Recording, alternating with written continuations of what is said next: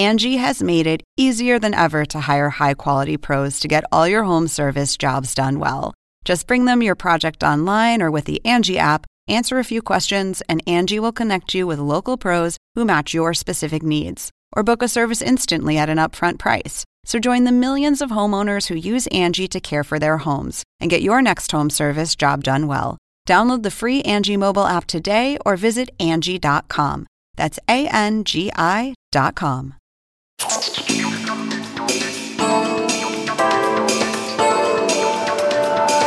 Hola, ¿qué tal? Soy Andrés Oppenheimer. Gracias por estar con nosotros. Cuando nos preguntamos hacia dónde va América Latina, uno de los primeros países que tenemos que mirar es a Perú. Porque es una gran incógnita. Ya han pasado casi dos meses desde que asumió el presidente Pedro Castillo, un maestro de escuela primaria cuyo partido Perú Libre decía tan recientemente como a principios de este año que es un partido de izquierda socialista y que para ser socialista hay que abrazar la teoría marxista. Cierro comillas, palabras del propio partido. Entonces, ¿se va a sumar Perú al bloque bolivariano? ¿Va a seguir el camino de Venezuela, Nicaragua y Cuba? ¿O, por el contrario, Castillo se va a alejar de las posiciones de extrema izquierda de su partido y va a seguir respetando la economía de mercado, la libertad de expresión y las elecciones libres. En su viaje a Estados Unidos, Castillo trató de calmar a los mercados y alentar las inversiones.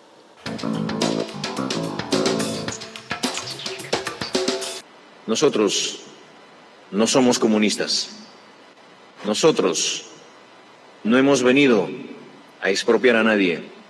Nosotros no hemos venido a ahuyentar las inversiones.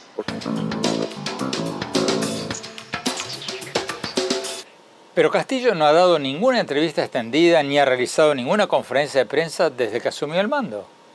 Sin embargo, logramos hablar con su ministro de Economía, Pedro Franque, y le hicimos todas estas preguntas durante su estadía en Nueva York para acompañar al presidente a la Asamblea General de la ONU.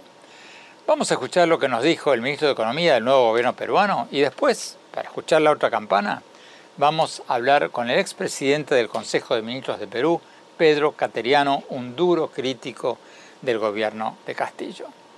Le vamos a preguntar también si la oposición no tendría que darle una tregua al nuevo presidente.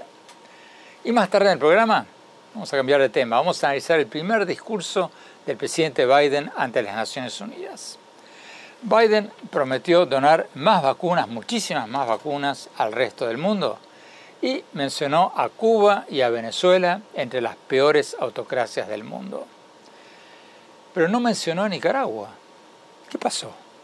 Se lo vamos a preguntar al expresidente de Costa Rica, Luis Guillermo Solís, actualmente director interino del Instituto de Estudios Latinoamericanos y del Caribe de la Universidad Internacional de la Florida. Bueno, vayamos directamente a la entrevista con el ministro de Economía de Perú. Ministro Franque, muchas gracias por estar con nosotros. Ministro, el presidente Pedro Castillo trató obviamente de mandar un mensaje tranquilizador a los mercados cuando dijo no somos comunistas, no hemos venido a expropiar a nadie. Pero, usted lo sabe mejor que yo, muchos empresarios desconfían, entre otras cosas porque se acuerdan que Hugo Chávez decía lo mismo al principio de Venezuela y después, bueno, lo vimos caminar por la calle apuntando con el dedo índice a una empresa y diciendo expropiese Acaba mi pregunta. ¿Por qué motivo los empresarios extranjeros y peruanos deberían invertir en un país cuyo partido de gobierno, Perú Libre, a principios de este año se declaraba de izquierda socialista y decía que abrazaba la teoría marxista? ¿Por qué lo harían? Bueno, en primer lugar, el gobierno de Pedro Castillo es una cosa y el partido es otra. Como en todas nuestras democracias, hay una separación entre gobierno y, y partido. En segundo lugar, el profesor Pedro Castillo es un hombre de palabra, está en su, en su espíritu de vida el decir realmente lo que, lo que siente y lo que piensa. En tercer lugar, las propias leyes peruanas, la propia constitución peruana establecen una serie de salvaguardas y derechos para, los, para las empresas, para los inversionistas y tenemos una política de estabilidad fiscal y monetaria muy firme, ya establecida, que da la seguridad y que mantendremos una buena política de mercado eh, con la inflación controlada y con el financiamiento adecuado para las empresas. Pero lo cierto es que, justificadamente o no, los empresarios han sacado mucho dinero de Perú desde las elecciones. El propio presidente del Banco de Reserva de Perú, Julio Velarde, dijo hace poco que entre enero y agosto de este año hubo una fuga de capitales de 13 mil millones de dólares. Lo leí en el diario El Comercio, o sea, se fugaron del país 13 mil millones de dólares. ¿Cómo piensan revertir esa tendencia ustedes? Bueno, esta gira del presidente Pedro Castillo creo que es una gira tranquilizadora. Las políticas que hemos señalado desde el Ministerio de Economía y Finanzas tienen la misma línea. Hemos planteado un déficit fiscal controlado, uno de los más bajos de América Latina para el próximo año. Tenemos una deuda pública nuevamente que tiene uno de los niveles más bajos de América Latina y lo mantendremos así. Y nuestra realidad, nuestra política real, demostrando en los hechos que ninguno de esos riesgos que asustan a la gente se hace en realidad. En la realidad estamos en una política de mercado, de promoción de las inversiones, de promoción del crecimiento. Eso es lo que realmente sucede hoy en el Perú. Usted dice que lo mantendremos así, pero lo que más asusta a los empresarios peruanos es el proyecto inicial del presidente Castillo de convocar a una asamblea constituyente para redactar una nueva constitución. Muchos temen que eso es una copia del manual chavista. Pregunta, ¿el presidente sigue con esa idea de hacer una asamblea constituyente o, ya no es una prioridad? Mira, el presidente en su mensaje a la Nación del 28 de julio ya dijo claramente que eso pasaba por el Congreso, un Congreso en el cual, como tú sabes, el partido de gobierno no tiene la mayoría ni cercanamente. Y en segundo lugar, el primer ministro Guido Bellido hizo su, la presentación del plan de gobierno del gabinete que conformamos hace pocas semanas y no incluyó el tema de la Asamblea Constituyente en su mensaje, no es parte del programa de gobierno que se presentó al Congreso y al país. Entonces, ¿qué le dice usted a los empresarios para convencerlos de que inviertan en Perú bajo este gobierno de izquierda? Yo le digo a los empresarios que entendamos que este es un gobierno de cambios, que estamos en un momento histórico muy particular, pero felizmente la pandemia se está yendo, pero que estamos, hemos establecido claramente que no habrá expropiaciones, hay una economía de mercado, hay una economía fiscalmente responsable y lo que sí insistiremos en que, es en que haya mejor educación, mejor salud, mejores carreteras para reducir las enormes desigualdades que existen en nuestro país. Eso sí es necesario y se puede hacer con una economía responsable y en crecimiento y promoviendo las inversiones. Ministro, ¿qué le responde usted a los escépticos que dicen que usted es una figura transitoria en este gobierno? Que no va a durar mucho, que lo pusieron para tranquilizar a los mercados mientras aprueban una asamblea constituyente para cambiarlo todo. Y bueno, después van a poner a otro ministro de Economía más estatista que va a empezar a expropiar empresas. ¿Qué responde a esa especulación? Como le digo, el tema de la Asamblea Constituyente no está en la presentación del plan de gobierno que se hizo ante el Congreso por el Premier eh, Bellido. En segundo lugar, todos los ministros somos transitorios, así es nuestro régimen político. Yo estoy aquí mientras el presidente piensa que sirva a la nación, pero yo tengo una estrecha relación con el presidente Castillo. Yo sé que esta línea de política económica es la que en la que él realmente cree y que cuando llegue el momento de yo retirarme por diversas razones, yo lo haré gustoso, lo haré siempre pensando en que el gobierno lo hará muy bien. Y yo estoy convencido que incluso en el caso de mi reemplazo, el presidente Castillo tener una orientación de política económica como la que él mismo ha dicho al país, a los inversionistas extranjeros, con respeto al mercado, con respeto a la proporción de las inversiones.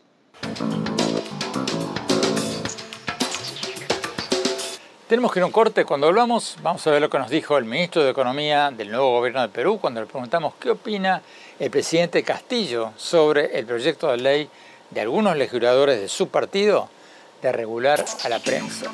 No se vayan, ya volvemos.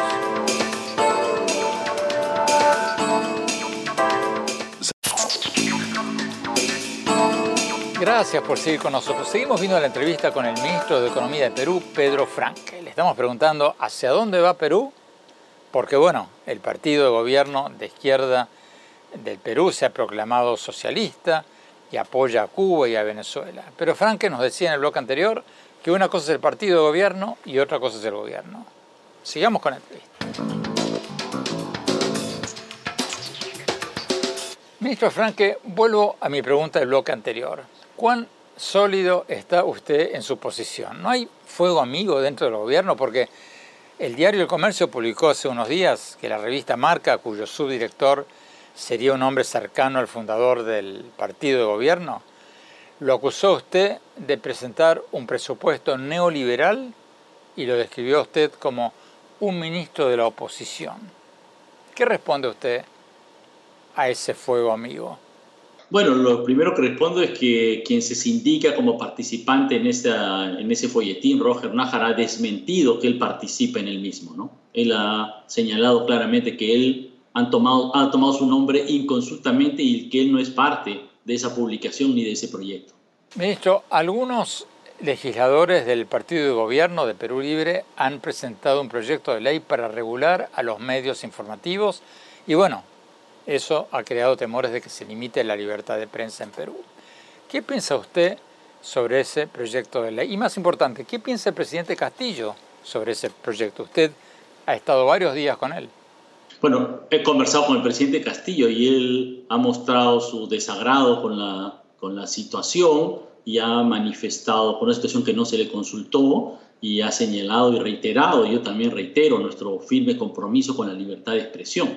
La libertad de expresión es una libertad fundamental de los seres humanos y entonces creo que eso tiene que respetarse en el Perú y en todo el mundo.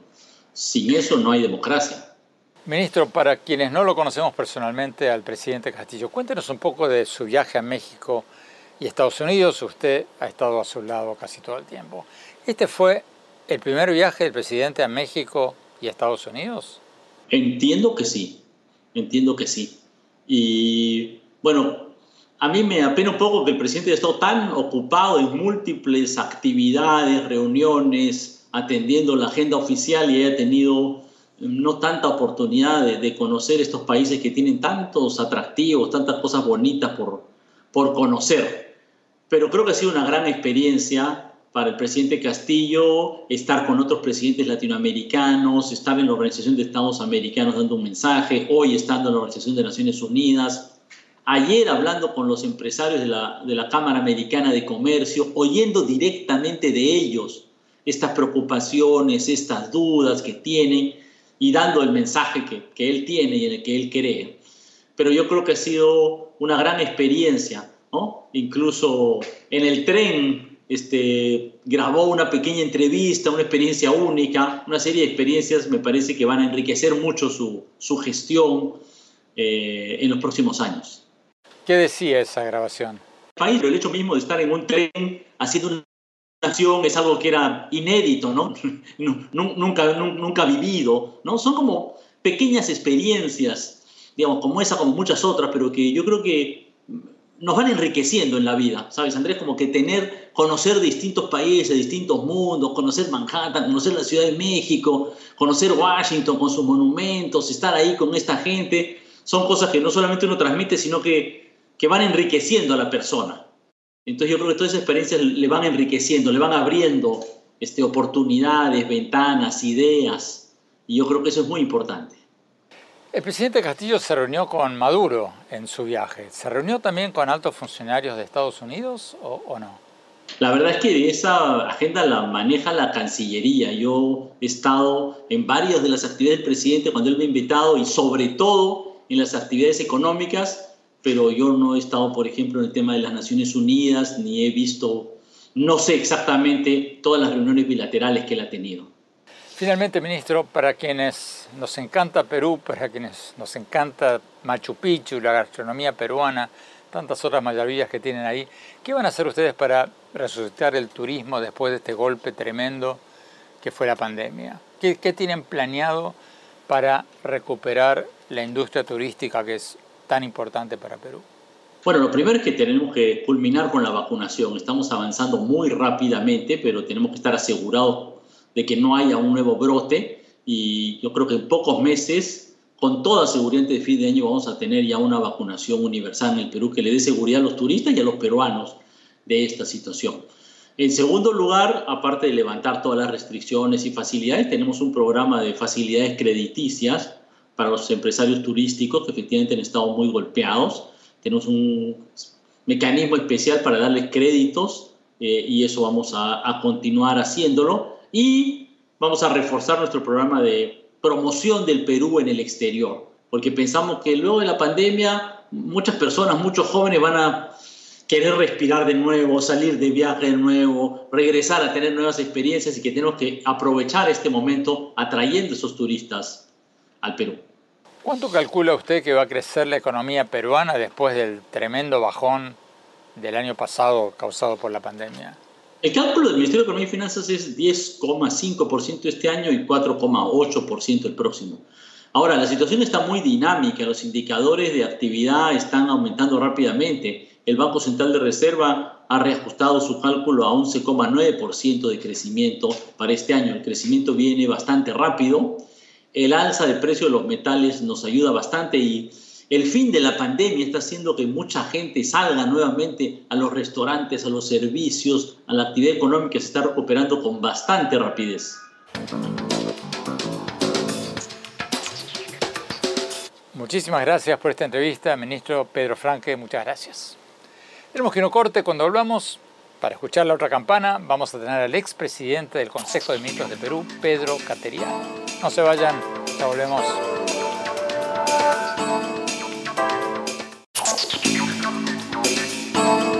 Gracias por seguir con nosotros. Estamos hablando del nuevo gobierno de Perú y si va a seguir la línea de extrema izquierda de su partido, del Partido de Gobierno Perú Libre, o por el contrario, una línea más moderada como la de su ministro de Economía, Pedro Franque, que tuvimos en los bloques anteriores.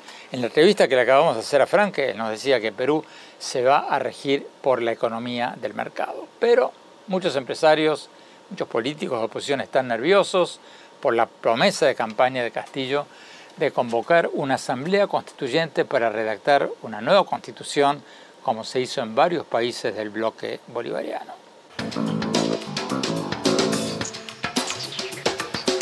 A medida que pasan los tiempos, pasan los años, los pueblos tienen que autoconvocarse, los pueblos tienen que ser convocados también por las autoridades para tener que su estructura política, como sus constituciones, estén a la altura de los tiempos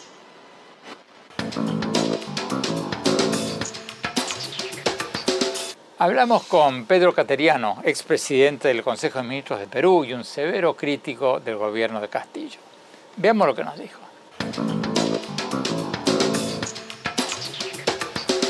Pedro Cateriano, como decíamos recién, usted es un duro crítico del gobierno del presidente Castillo, entre otras cosas porque su partido de gobierno es de extrema izquierda.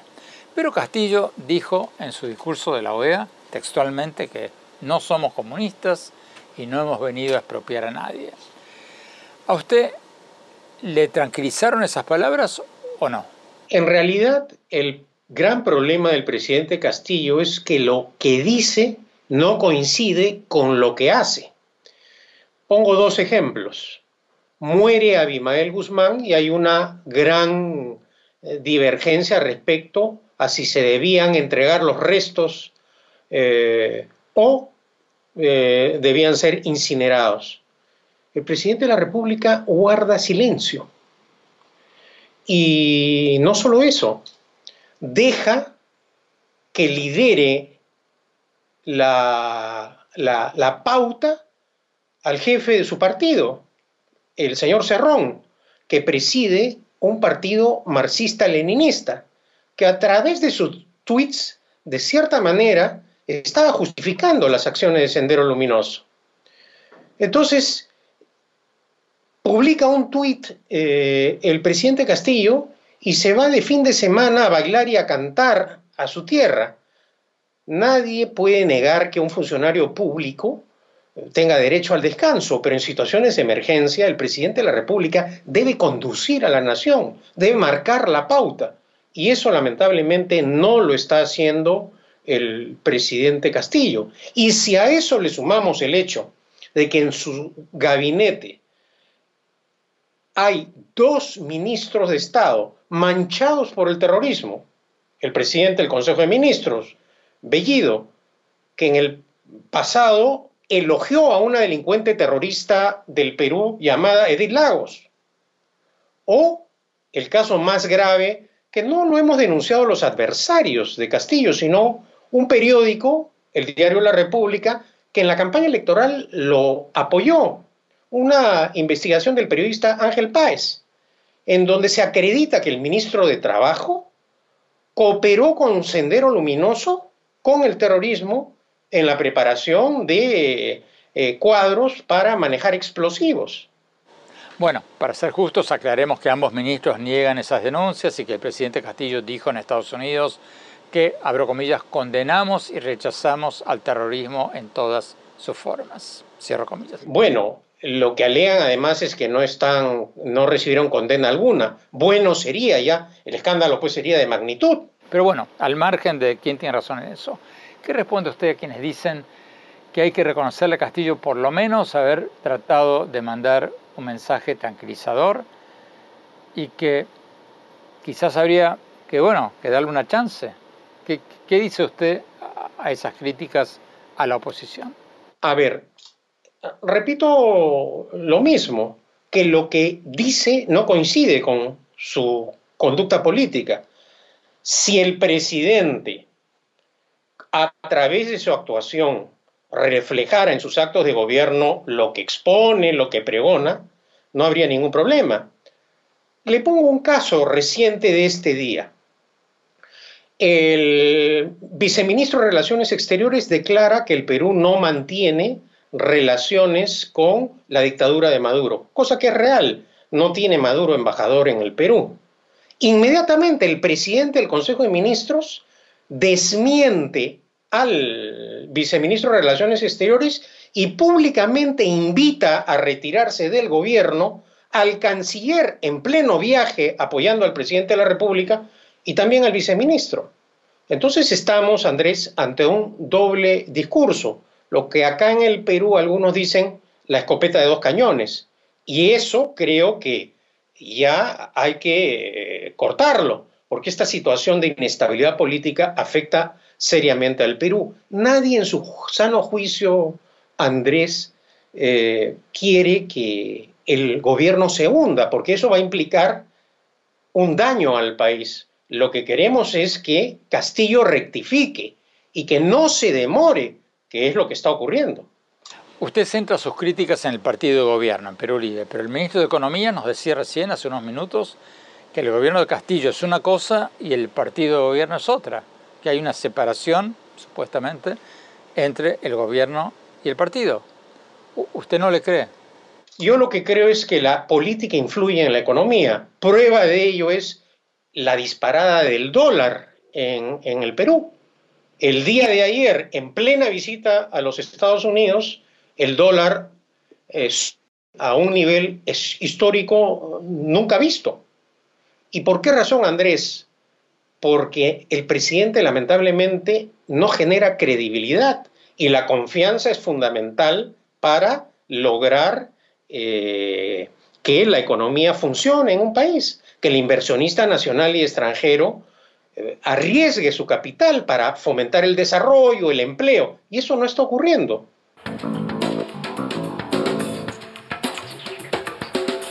Tenemos que ir a un corte. Cuando volvamos, seguimos hablando con Pedro Cateriano y más tarde vamos a analizar lo que dijo el presidente Biden en las Naciones Unidas. No se vayan, ya volvemos.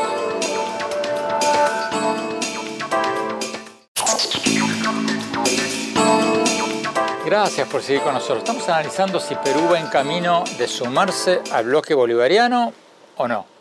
Al principio del programa Tuvimos al ministro de Economía de Perú, Pedro Franque, y fue enfático en decirnos que el nuevo gobierno está, según él, firmemente alineado con la economía de mercado y la democracia. Seguimos hablando con Pedro Cateriano, expresidente del Consejo de Ministros de Perú y un crítico duro del gobierno de Castillo.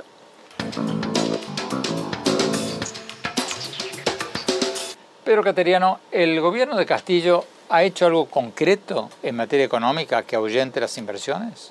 Eh, en un comienzo dio una noticia tranquilizadora, que fue anunciar que iba a ratificar en el cargo al presidente del Banco Central de Reserva, Julio Velarde, que es un funcionario que a lo largo del tiempo ha sido exitoso en el manejo de la política económica y de la política monetaria del Banco Central de Reserva. Pero hasta ahora, debido, y hay que decirlo, lamentablemente, a la ineptitud del propio gobierno y a la oposición de su partido, porque los que boicotean también con su, con su acción política a, a Castillo, no solo son los adversarios que podría decir cualquiera, no, es el propio jefe de su partido político Cerrón y todos aquellos parlamentarios que son adictos y obedecen eh, disciplinadamente las órdenes de Cerrón. Algunos congresistas del partido de gobierno Perú Libre han propuesto regular a la prensa, pero son pocos. ¿Hay algún peligro de que logren aprobar ese proyecto de ley en el Congreso? No creo que la mayoría del Congreso que tiene convicciones democráticas, uno puede discrepar en aspectos doctrinarios o ideológicos, vaya a apoyar una iniciativa afiebrada como esta que vulnera la libertad de prensa y de información. Entonces, ¿cuál es su principal temor? yo no diría mi temor, sino eh, el país no quiere la presencia en el gabinete de personas que han tenido una vinculación con el terrorismo vía la cooperación o los elogios, que el presidente efectivamente ejerza el poder que tiene como presidente de la República, que no sea pues un presidente que guarde silencio, que esté ausente, porque todos esos espacios lamentablemente los ocupan Cerrón como jefe del partido de gobierno y el presidente del Consejo de Ministros, que ya públicamente son notorias las discrepancias entre la forma de pensar de esta dupla con la manera de, eh, de manejar los asuntos de Estado del presidente Castillo.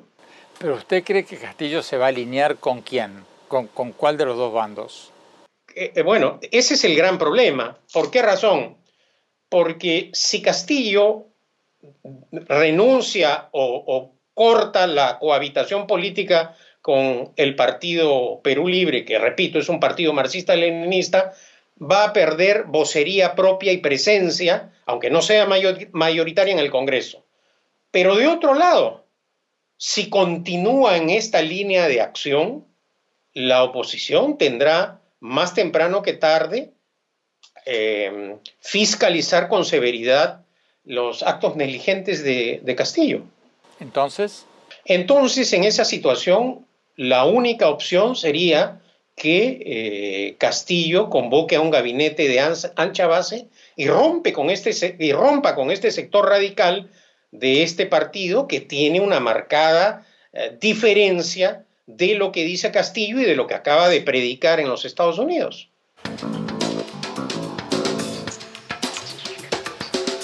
Pedro Cateriano, muchísimas gracias por su tiempo. Tenemos que ir a un corte. Cuando volvamos, vamos a hablar sobre el discurso del presidente Biden ante la ONU y lo que dijo y dejó de decir sobre América Latina. Y más tarde, mi opinión sobre lo que hablamos hoy. No se vayan, ya volvemos.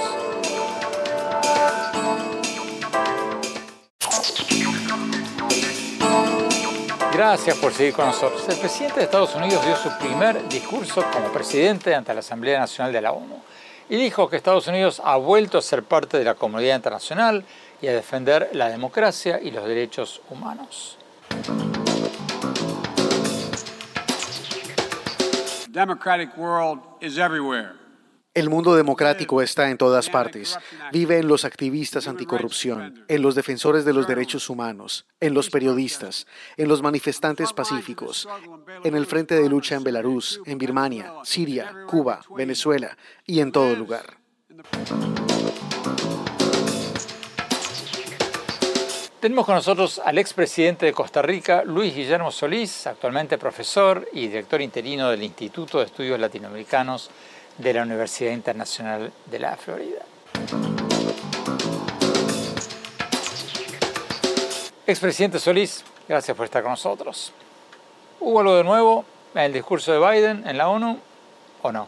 Bueno, creo que hubo un cambio muy importante que todos los analistas reconocen en el tono y en el contenido con respecto a los discursos de su predecesor, del expresidente Trump.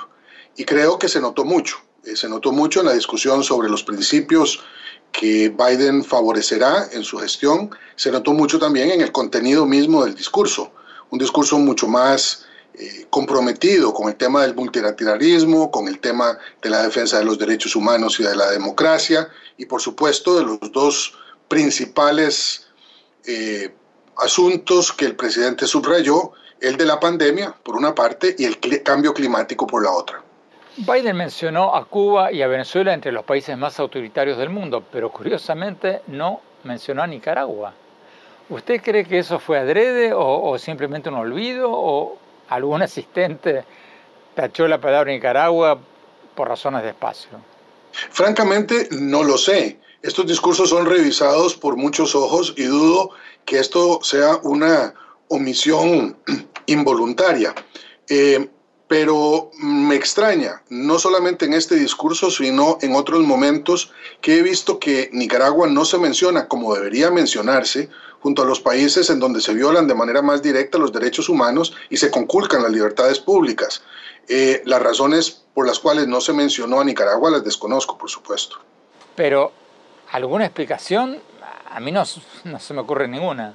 Mire, no sé si por ser Nicaragua un país que está en una Centroamérica compleja en donde eh, se están produciendo factores como las migraciones que vienen a Estados Unidos, tendrá algo que, pueda considerarse eh, requiere de un tratamiento distinto. Pero la verdad es que eh, especular sobre un tema como ese es poco, poco práctico, porque al final no son declaraciones, sino eh, más bien acciones las que cuentan y en cuanto a las acciones, sí ha habido varias de sanciones que se han, eh, han emanado del Departamento de Estado con respecto a Nicaragua durante esta administración.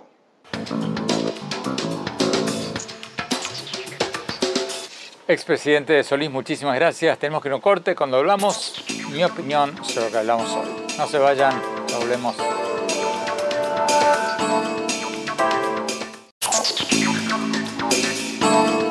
Muchas gracias por seguir con nosotros. Mi opinión sobre el tema con el que abrimos el programa de hoy, los dos meses del nuevo gobierno de izquierda del presidente de Perú, Pedro Castillo, y su viaje a México y a la Asamblea General de la ONU en Nueva York.